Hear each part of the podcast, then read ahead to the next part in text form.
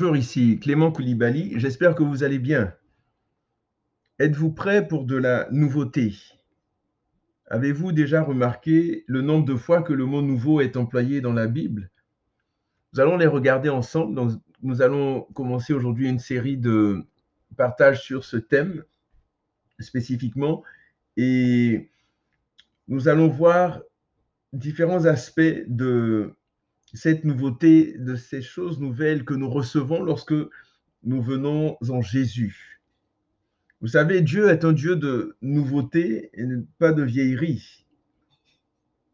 Chaque fois qu'on entre dans sa présence avec un cœur sincère, c'est pour en sortir avec quelque chose de nouveau, de frais, de pur, de différent. On ne peut pas rencontrer Jésus-Christ, le Fils du Dieu très haut, le roi des rois, le Seigneur des seigneurs, et rester le même. Au moins qu'on soit vraiment insensible? Donc on va voir ces différentes choses que le Seigneur nous promet lorsque nous lui appartenons véritablement. Tout d'abord, parlons d'une nouvelle créature ou de la nouvelle création. Le mot grec ktisis est utilisé pour les mots créature ou création en français. On parle donc de nouvelle création ou de nouvelle créature dans différentes versions, ce qui est tout à fait juste, tout à fait correct. On trouve par exemple ce mot-là euh, dans en Romains 8, verset 19, où il est dit aussi la création, donc ktisis, la création attend-elle avec un ardent désir la révélation des fils de Dieu? Et en 2 Corinthiens 5, 17, si quelqu'un est en Christ, il est une nouvelle créature. Tissis. Il est une nouvelle créature. Les choses anciennes sont passées. Voici, toutes choses sont devenues nouvelles. La nouveauté dont on parle ici s'effectue dans notre esprit. C'est un changement au niveau de notre statut, de notre identité, de notre position, d'où le terme en Christ.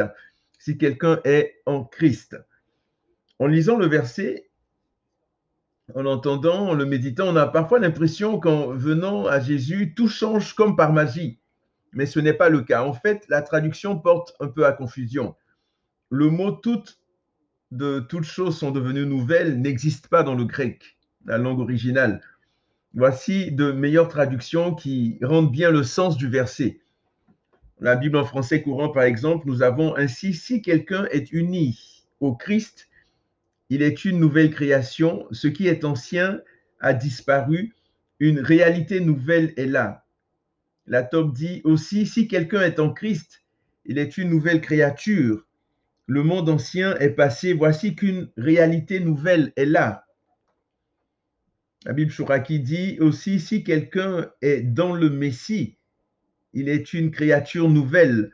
Les anciennes sont passées et voici les neuves. Vous savez, cela n'exclut en rien le fait que nous devons tous les jours marcher dans la sanctification. Donc il y a le fait d'être dans une certaine position, d'être en Christ, mais il y a le fait d'être en progression aussi. Donc de marcher, de vivre dans la sanctification. On a par exemple ce passage de l'apôtre Paul en Philippiens 1.6 où il dit, je suis persuadé que celui qui a commencé en vous une œuvre bonne, on poursuivra l'achèvement jusqu'au jour du Christ Jésus. Donc, il y a une progression aussi à avoir dans notre vie chrétienne. C'est pas le fait de dire ben voilà sauver une fois, sauver toujours et puis voilà j'ai le droit de faire tout ce que je veux et puis non non non non non absolument pas. C'est pas scripturaire, c'est pas biblique ce genre de pensée. Donc on a une nouvelle création, une nouvelle créature et on a également une nouvelle intelligence en venant Jésus. En Romains 12, 2, il est dit, ne vous conformez pas au siècle présent, mais soyez transformés par quoi? Par le renouvellement de l'intelligence, afin que vous discerniez quelle est la volonté de Dieu, ce qui est bon, agréable et parfait. Donc, soyez transformés. C'est le mot métamorpho. D'où vient la métamorphose? Comme un papillon, comme une chenille qui est transformée en papillon. Soyez transformés, transformés par le renouvellement de l'intelligence. Donc, en Jésus, notre intelligence, nos pensées, nos désirs sont renouvelés. Le sens du mot renouvellement dans l'original, anakainosis, fait allusion à un changement complet vers ce qui est meilleur. Et en Jésus, comme je le disais, nos aspirations changent. Nous ne pensons plus nécessairement à nos rêves, à notre carrière ou à nos désirs. Non, nous nous offrons à Dieu comme un sacrifice vivant et nous lui disons, Seigneur, me voici. Fais de moi ce que tu veux. Et on l'a pas lu, mais en Romains 12, 1, il est dit, je vous exhorte, frères, frères et sœurs, par les compassions de Dieu, à offrir vos corps comme un sacrifice vivant, saint et agréable à Dieu, ce qui sera de votre part un culte raisonnable. Donc, s'offrir comme un sacrifice vivant. Vous savez, notre but ultime en tant qu'enfant de Dieu, en tant que croyant, notre but ultime est de gagner le monde pour Christ, peu importe le moyen. C'est de piller l'enfer pour peupler le ciel.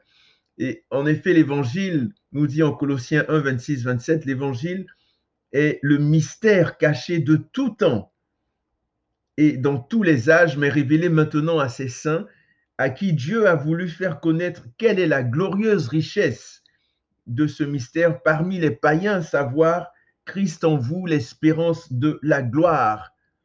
Christ en nous, l'espérance de la gloire. Colossiens 26, 27. C'est ce renouvellement justement qui nous permet de bien saisir, de bien discerner, de bien comprendre la volonté de Dieu. Et au fur et à mesure que nous avançons avec le Saint-Esprit, nous nous rendons compte que les choses passées, certaines choses comme la colère, la haine, l'impatience, et toutes ces choses disparaissent de plus en plus de nos vies, disparaissent totalement par la grâce de Dieu. Donc, nous avons parlé d'une nouvelle création, d'une nouvelle intelligence. Parlons maintenant d'un nouvel esprit. En Jésus, nous avons la promesse d'avoir un nouvel esprit. Ézéchiel 11, 19 à 20, je leur donnerai un même cœur et je mettrai en vous un esprit nouveau. J'ôterai de leur corps le cœur de pierre et je leur donnerai un cœur de chair afin qu'ils suivent mes ordonnances et qu'ils observent et pratiquent mes lois, et ils seront mon peuple, et je serai leur Dieu. Ézéchiel 11, 19 à 20. Il dit, je mettrai en vous un esprit nouveau. Il s'agit des promesses que l'Éternel faisait aux déportés, aux Israélites. Mais aujourd'hui, en tant que croyants, nous pouvons nous approprier ces promesses, étant donné que nous sommes des citoyens des cieux et que nous avons été déportés sur la terre. Notre patrie est dans les cieux. Et en tant que croyants, en tant que disciples, en tant qu'enfants de Dieu, le Seigneur met en nous un esprit nouveau. Pour quelle raison? C'est afin de suivre ses ordonnances, de pratiquer ses lois, afin de ne pas marcher selon la chair, mais en étant conduit par le Saint-Esprit, un esprit nouveau. Et pour aujourd'hui, le Seigneur nous donne un cœur nouveau, le dernier point que nous allons voir aujourd'hui, un nouveau cœur. En Ézéchiel 36 à 26, c'est un peu la même idée qu'on a vue en Ézéchiel 11. Il dit, je vous donnerai cette fois un cœur nouveau et je mettrai en vous un esprit nouveau. J'ôterai de votre corps le cœur de pierre et je vous donnerai un cœur de chair. L'Éternel continue à s'adresser à la maison d'Israël à travers son prophète Ézéchiel. Il dit qu'il donnera un cœur nouveau. Il ne s'agit donc pas d'une quelconque amélioration, comme on dit, une amélioration continue et tout, mais plutôt d'une transplantation cardiaque, d'un remplacement total, un nouveau cœur. Pas un cœur qui, qui, a été amélioré, qui a été boosté ou quoi que ce soit. en fait, il s'agit d'une promesse à venir, mais c'est également un phénomène qui s'est déjà produit dans la vie de certaines personnes et qui peut se répéter encore dans nos vies aujourd'hui.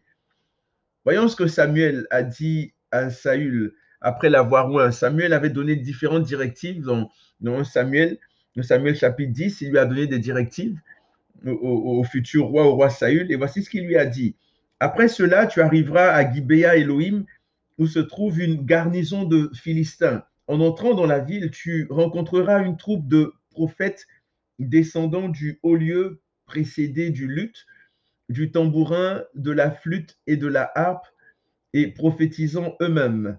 L'Esprit de l'Éternel te saisira, tu prophétiseras avec eux, et tu seras changé en un autre homme. Samuel dit 5 à 6. Et que s'est-il passé par la suite?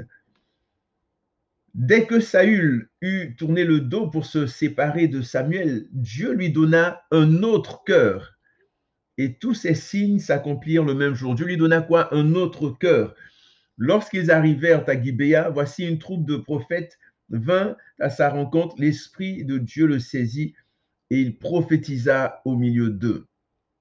1 Samuel 10, 9 à 10. Vous voyez, si l'Éternel a pu donner un autre cœur à Saül, qui était sous l'ancienne alliance, qu'en est-il de nous sous la nouvelle alliance? Nous pouvons donc, lorsque nous prions, hâter cette promesse et demander au Seigneur d'ôter le cœur de pierre ou les résidus de pierre qui peuvent encore être en nous et nous donner un cœur nouveau, un cœur plein d'amour, plein de compassion, de miséricorde, un cœur qui bat au même rythme que le sien, un cœur qui a faim et soif, non seulement de justice, mais surtout de sa présence, de la présence du roi des rois.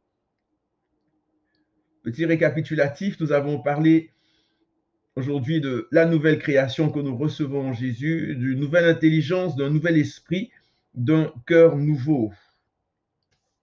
Et j'aimerais arrêter là aujourd'hui, mais vraiment nous encourager à fixer nos regards sur le Seigneur. Et, et, si Peut-être toi qui m'entends aujourd'hui, tu n'as pas encore fait la paix avec Jésus, tu t'es pas encore réconcilié avec lui. Je t'invite fortement à, à, te repentir, à demander pardon pour tes péchés, à les citer, à demander pardon, à te voir tel que tu es et à dire Seigneur, je me repens de mes péchés, de mes iniquités, de ce que j'ai fait. Voici, j'ai été menteur, j'ai été voleur, peu importe ce qui se passe. Et de croire en Jésus, de mettre ta foi en lui et de te soumettre à lui, de le recevoir comme ton Seigneur et Sauveur personnel les temps sont, mauvais, les temps sont mauvais. Il y a beaucoup de choses qui sont en train de se passer en ce moment et il est important encore plus que jamais de fixer nos regards sur le Seigneur, de revenir à lui, de revenir à lui si nous marchions avec lui.